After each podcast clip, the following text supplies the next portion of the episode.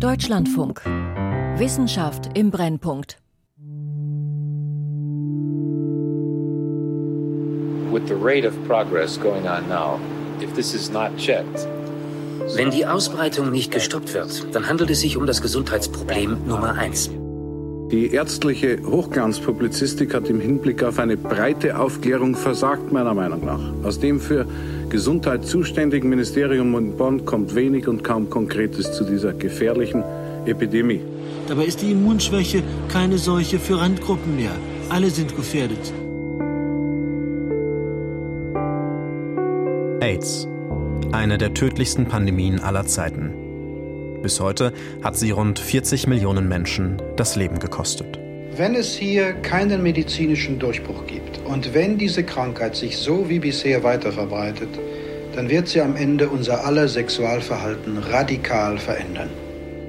AIDS, zunächst noch ein rein amerikanisches Phänomen, war von Anfang an auch eine politische Krankheit.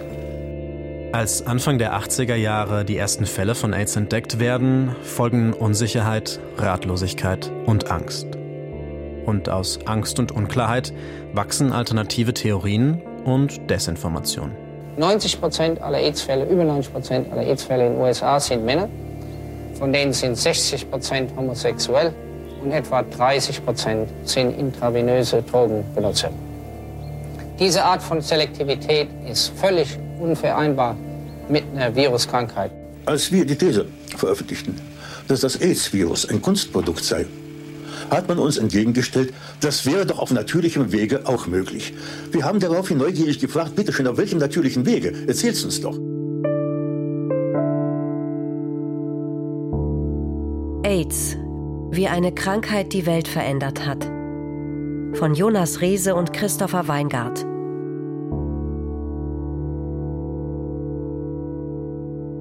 We've declared AIDS public health enemy number one. Als der damalige US-Präsident Ronald Reagan zum ersten Mal öffentlich das Wort AIDS ausspricht und die Krankheit zum Staatsfeind Nummer eins erklärt, sind allein in den USA bereits mehr als 20.000 Menschen daran gestorben. Sechs Jahre ist es da schon her, dass ein Patient mit ungewöhnlichen Symptomen einen Arzt in Los Angeles aufsucht. Kind of right away. So, yeah, we thought this was grave, but we of course never imagined that it would be global. Wir haben sofort gewusst, dass es ernst war. Aber wir konnten nicht ahnen, dass es ein globales Problem werden würde. Im Frühjahr 1981 ist Dr. Michael Gottlieb Arzt am Cedar Sinai Medical Center in Los Angeles. Den jungen Patienten, der in seine Klinik kommt, plagt eine ungewöhnliche und sehr seltene Krebsart, das Koposhi-Sarkom. Das befällt normalerweise vor allem ältere Männer im Mittelmeerraum. An sich ist die Krebsart, die dunkelrote bis schwarze Läsionen auf der Haut bildet, harmlos. Nicht aber bei diesem Patienten. Ich erinnere mich noch an den ersten Patienten. Ich dachte zuerst, das sei ein einmaliger Fall, aber dann kamen über die folgenden Monate Patienten mit ähnlichen Beschwerden. Die Fälle sind kurios. Im ersten Patienten wird ein Parasit gefunden, der eigentlich in den Därmen von Schafen vorkommt. Außerdem leidet er an einer Pneumocystis-Pneumonie, einer seltenen Lungenentzündung, die durch Pilzsporen hervorgerufen wird. Es war einfach furchtbar. Wir konnten nur zusehen. Ich kann mich noch an alle der ersten Patienten mit Namen erinnern. Ich sehe sie vor mir. Sie waren sehr freundlich und optimistisch und dachten, sie werden wieder gesund. Aber das wurden sie nicht. Nach neun Monaten waren sie alle gestorben. Gottlieb ist alarmiert. Er hört sich um. Gibt es auch in anderen Kliniken solche Fälle? Er entscheidet sich, die nationale Gesundheitsbehörde, die CDC, zu kontaktieren. Er schreibt einen Bericht über die ersten fünf Patienten, der am 5. Juni 1981 im Morbidity and Mortality Weekly Report der CDC erscheint. Es ist der erste offizielle medizinische Bericht über AIDS. I estimate that when those first five cases were reported, there were already 250,000 gay men infected. It isn't like he could have stopped it in its tracks. Ich schätze, dass schon 250.000 schwule Männer infiziert waren, als die ersten fünf Fälle beschrieben wurden. Man konnte es nicht mehr aufhalten. Bei der Gesundheitsbehörde landet Gottliebs Bericht auf dem Schreibtisch von Dr. James Curran. Der stellt eilig eine Taskforce zusammen, die der Krankheit auf den Grund gehen soll. Mit bescheidenen Mitteln. Well, I think our original task force had uh, perhaps a dozen people in it. Am Anfang hatte unsere Taskforce vielleicht zwölf Mitglieder.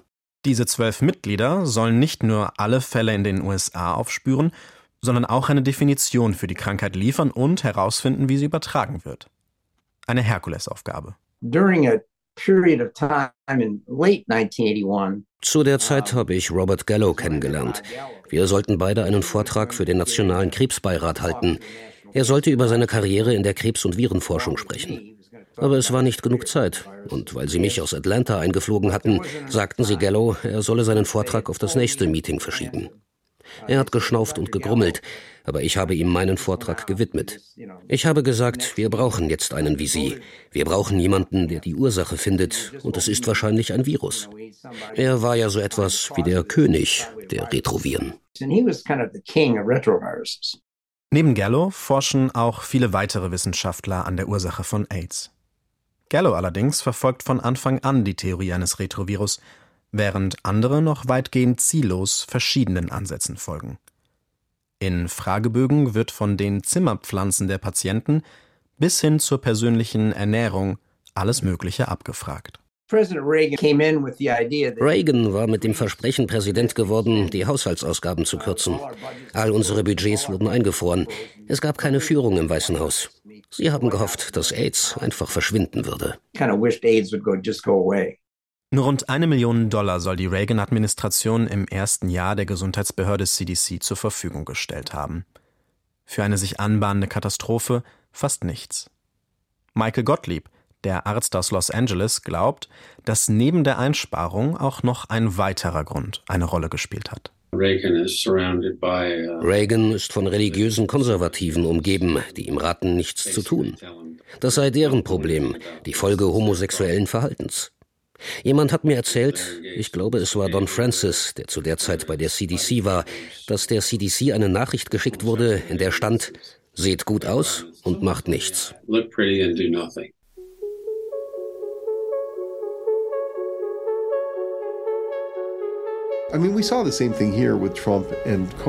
Es ist genau das gleiche wie bei Trump und Covid. Sobald sich die Regierung festgelegt hat, ist das die Position. Und das hat Folgen. That's the position. It has ramifications. The response from the Reagan administration was absolutely deplorable. Die Reaktion der Reagan-Regierung war erbärmlich. Wir mussten uns selbst organisieren. Und diese Organisation war Gay Men's Health Crisis. Gay Men's Health Crisis. Lawrence Mass ist Aktivist, Arzt und Journalist aus New York.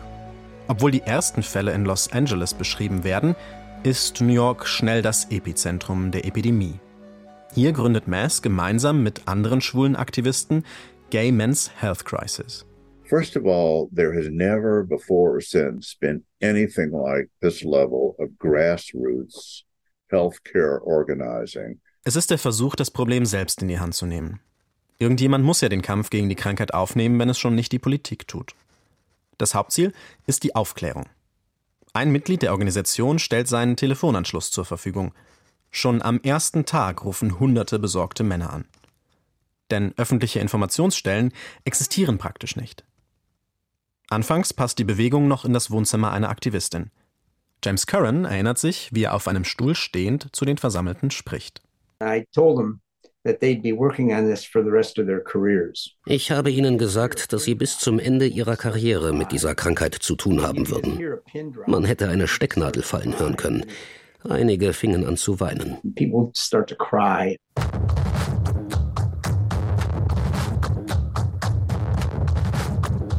Well, what we've found since the advent of the AIDS crisis Der Ausbruch der AIDS-Krise hat zuerst einmal zu Versuchen geführt, die homosexuelle Gemeinschaft von der eigentlichen Allgemeingesellschaft abzutrennen. Die Krankheit erfasst diejenigen, die offensichtlich von den anderen als lebensunwert angesehen werden. Infolgedessen gab es auch keine große Eile, Heilmittel zu entwickeln und verfügbar zu machen. überhaupt AIDS-Kranke zu behandeln. Denn die waren ja ohnehin die Wertlosen in diesem Staat. Und sie hatten selber deshalb auch keinerlei Macht.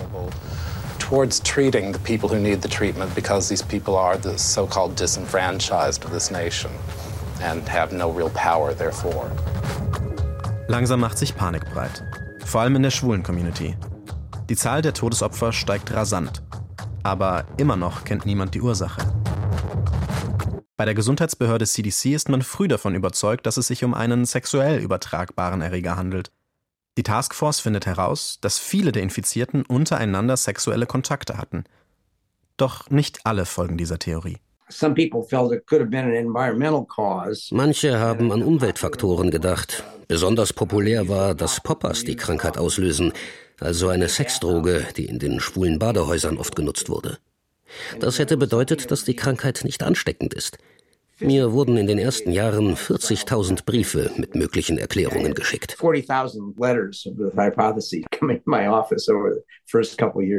Zu diesem frühen Zeitpunkt der Epidemie sind solche Alternativerklärungen zumindest noch denkbar. Manche glauben, dass häufiger Geschlechtsverkehr dazu führt, dass allergenes Sperma das Immunsystem zerstört. Wieder andere, dass die Vielzahl der in der schwulen Community kursierenden Geschlechtskrankheiten den Körper überfordert und die Patienten deshalb sterben. Hinter diesen Theorien steckt häufig dieselbe Triebfeder Angst. Ein Krankheitserreger würde bedeuten, dass sich theoretisch alle anstecken können, dass alle gefährdet sind, nicht nur Randgruppen oder Minderheiten. Doch Poppers oder schwuler Sex sind für die meisten Menschen weit weg. Mit diesen Erklärungen können sie sich in Sicherheit wiegen auch wenn neben Schwulen jetzt Drogenabhängige krank werden. Und weil es kaum offizielle Informationen gibt, kann auch jeder behaupten, was er will. Viele Menschen wollten nicht an einen Krankheitserreger glauben. Sie wollten, dass die Krankheit isoliert ist. Die infizierten Drogenabhängigen, die meistens Männer waren, konnten sie als heimlich schwul hinstellen. Leugnung ist eine sehr mächtige Sache. Denial. Etwas nicht wahrhaben wollen oder leugnen. James Curran sagt dieses Wort fast beiläufig. Und während es Anfang der 80er noch zu früh ist, schon von einer Form der AIDS-Leugnung zu sprechen, schließlich gibt es kaum Belege, die man leugnen könnte, zeigt sich, wie eine verunsicherte Gesellschaft ohne Unterstützung aus der Politik auf eine Gefahr reagiert. Sie glaubt, was sie glauben will.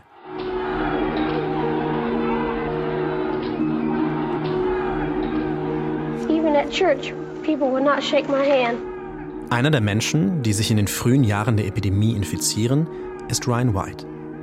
Er ist erst 13 Jahre alt, als bei ihm AIDS diagnostiziert wird. Er erinnert sich, dass selbst in der Kirche niemand mehr seine Hand schütteln wollte. Am Tag nach seiner Diagnose wird er von der Schule verwiesen. Die Diskriminierung von AIDS-Kranken macht auch vor Kindern nicht halt. Später wird er zu einem der wichtigsten AIDS-Aktivisten des Landes, bevor er im Alter von 18 Jahren an der Krankheit stirbt. Yeah, the definitive evidence came from AIDS in people with hemophilia. Der definitive Beweis für die Übertragbarkeit kam von AIDS bei Blutern. Bluter hatten keine anderen Risikofaktoren. Als sie AIDS bekamen, war klar, dass die Bluttransfusionen verantwortlich sind. Und dann ging die Panik richtig los. Auch Ryan White ist Bluter. Als solcher ist er auf Transfusionen angewiesen. Aus dem Blut von zum Teil mehreren tausend Spendern werden Blutgerinne isoliert und dann verabreicht. Ist unter den Spendern eine Person mit AIDS, erkranken alle, die eine Transfusion erhalten. So wie Ryan White. Damit wird auch klar, alle können sich anstecken. Das Stigma gegenüber der schwulen Community und AIDS-Kranken erreicht einen neuen Höhepunkt. Die Menschen bekamen Angst vor den Leuten mit AIDS. Menschen im Gesundheitssektor hatten Angst, sie zu behandeln. Sie wurden in Krankenhäusern vernachlässigt. Manchmal bekamen sie ihr Essen auf den Gang gestellt.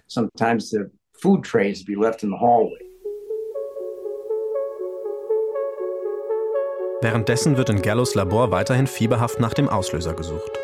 Eine effektive Therapie kann erst entwickelt werden, wenn man weiß, was AIDS auslöst.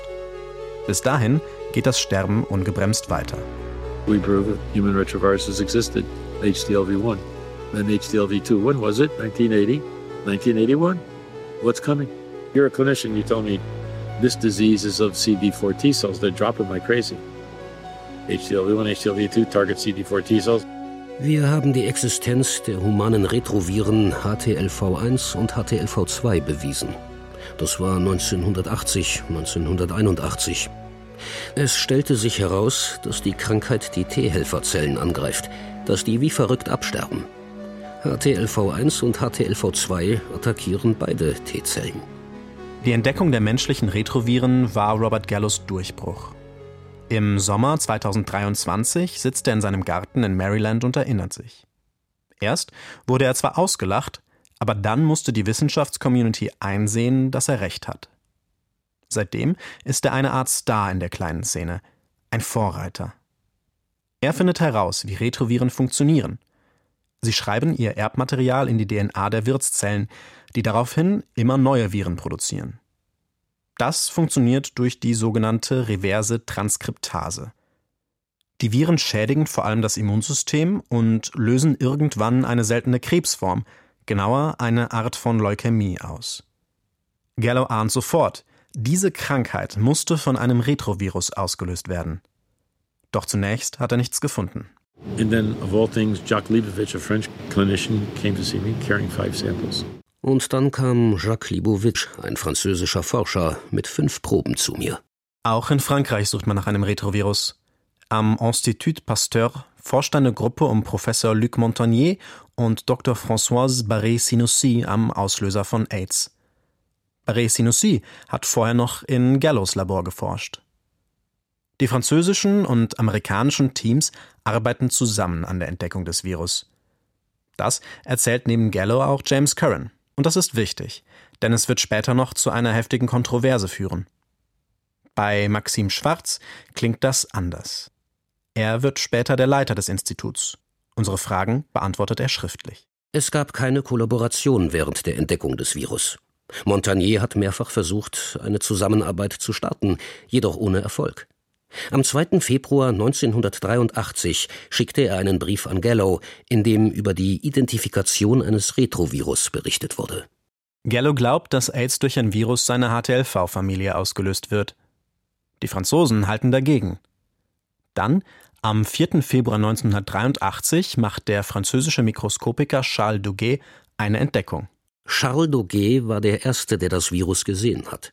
Als er am 4. Februar 1983 das erste Foto des Virus schießt, fällt ihm auf, dass es Charakteristiken aufweist, die nicht zur HTLV-Familie passen. Schwarz schreibt, dass sich Montagnier an Gallo wendet. Er schickt ihm ein Manuskript über den Fund. Gallo soll es korrigieren und durch seine Bekanntheit dafür sorgen, dass es veröffentlicht wird. Der kleine Bericht aus Frankreich kommt. Ich bin der Reviewer und er wird bei Nature abgelehnt. Ich kriege Science dazu, es zu veröffentlichen, weil ich da anrufe. Das klingt, als wäre ich ein Heiliger. Müsste ich es nochmal tun, würde ich es aber wahrscheinlich sein lassen. Denn ich habe nicht ahnen können, dass dieser kleine Bericht über einen Patienten mit vergrößerten Lymphknoten solche Folgen haben würde. Sie behaupteten nicht, dass das Virus AIDS auslöst. Sie konnten es nicht vermehren oder beschreiben. Und ich habe die Publikation durchgedrückt und die Zusammenfassung geschrieben. Dieser kleine Bericht, von dem Robert Gallo spricht, erscheint am 20. Mai 1983 in der Fachzeitschrift Science. Darin beschreiben die Forscher vom Pasteur-Institut ein Virus namens LAV. Dieses Virus wird später einen neuen Namen erhalten: HIV. Das AIDS-Virus ist gefunden. Ein riesiger Durchbruch. Doch wieso löst dieser Fund eine Krise zwischen Frankreich und den USA aus?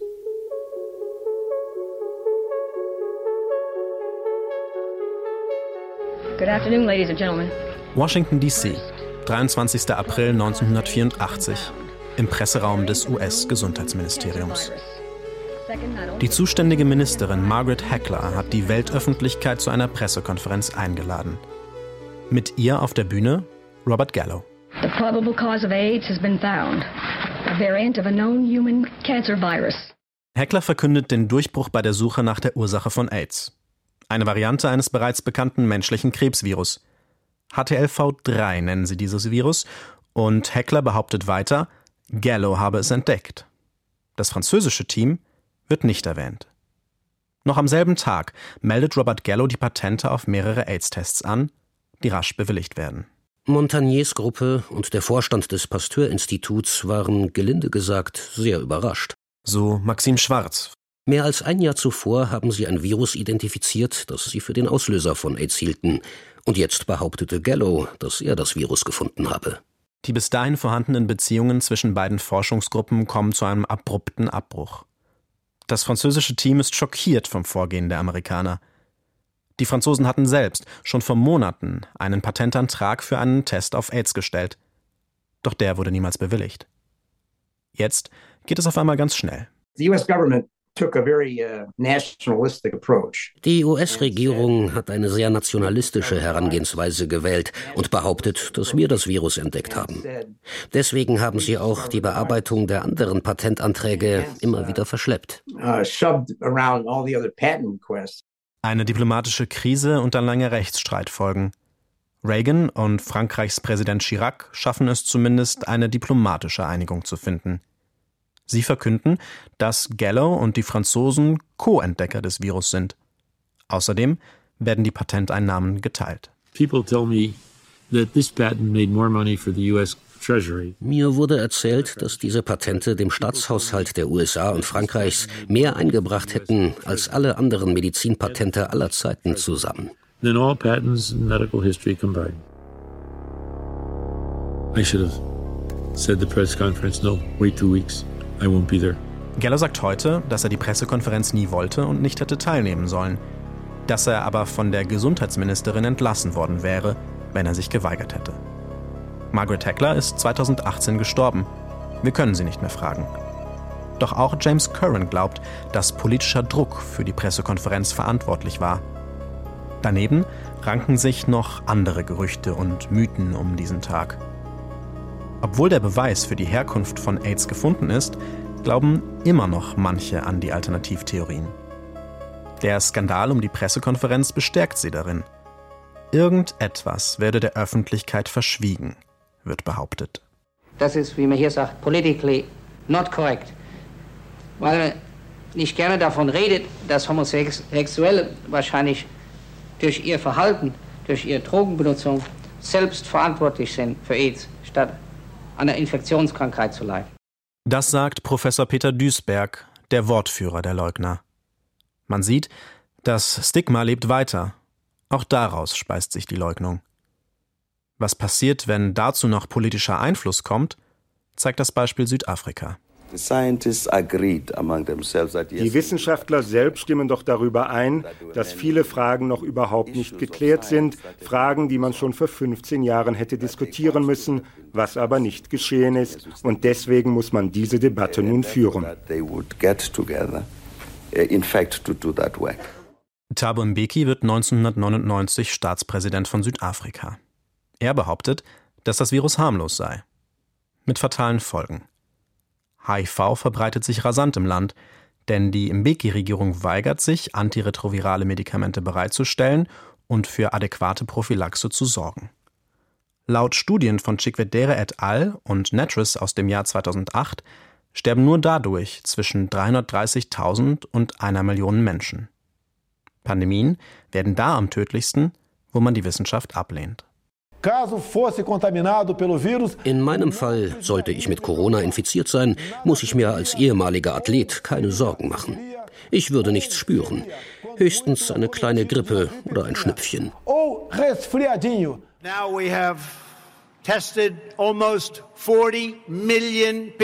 Wir haben fast 40 Millionen Leute getestet. Daher die vielen Fälle. Aber 99 Prozent davon sind harmlos. Die Parallelen zwischen den Anfangszeiten der beiden Pandemien sind verblüffend, besonders in den USA. Zuerst wird die Gefahr heruntergespielt und dann wird nach Schuldigen gesucht, zum Beispiel bei Minderheiten oder fremden Staaten. Viele, sehr homophobe christliche Gruppen behaupten, AIDS sei eine Strafe Gottes für moralische Verwahrlosung. Der KGB lässt einen sowjetischen Forscher die Theorie in die Welt setzen, dass die USA das Virus in geheimen Laboren gezüchtet habe, um Menschen in Afrika zu töten. Unterschiedliche Irrglauben verselbstständigen sich. Die Gerüchteküche brodelt. Es gab eine solche Erleichterung, dass wir endlich Gewissheit hatten. Das war auf jeden Fall positiv.